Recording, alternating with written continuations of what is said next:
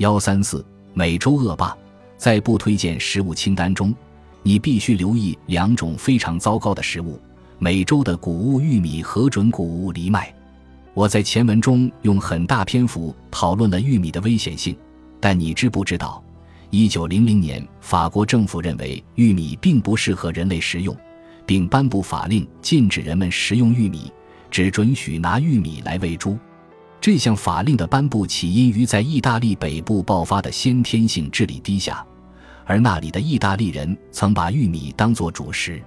你现在知道，牛也不应该吃玉米。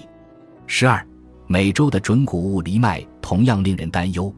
印加人通过三道脱毒程序去除藜麦中的凝集素：先用水浸泡藜麦，再让它腐败，最后把它煮熟。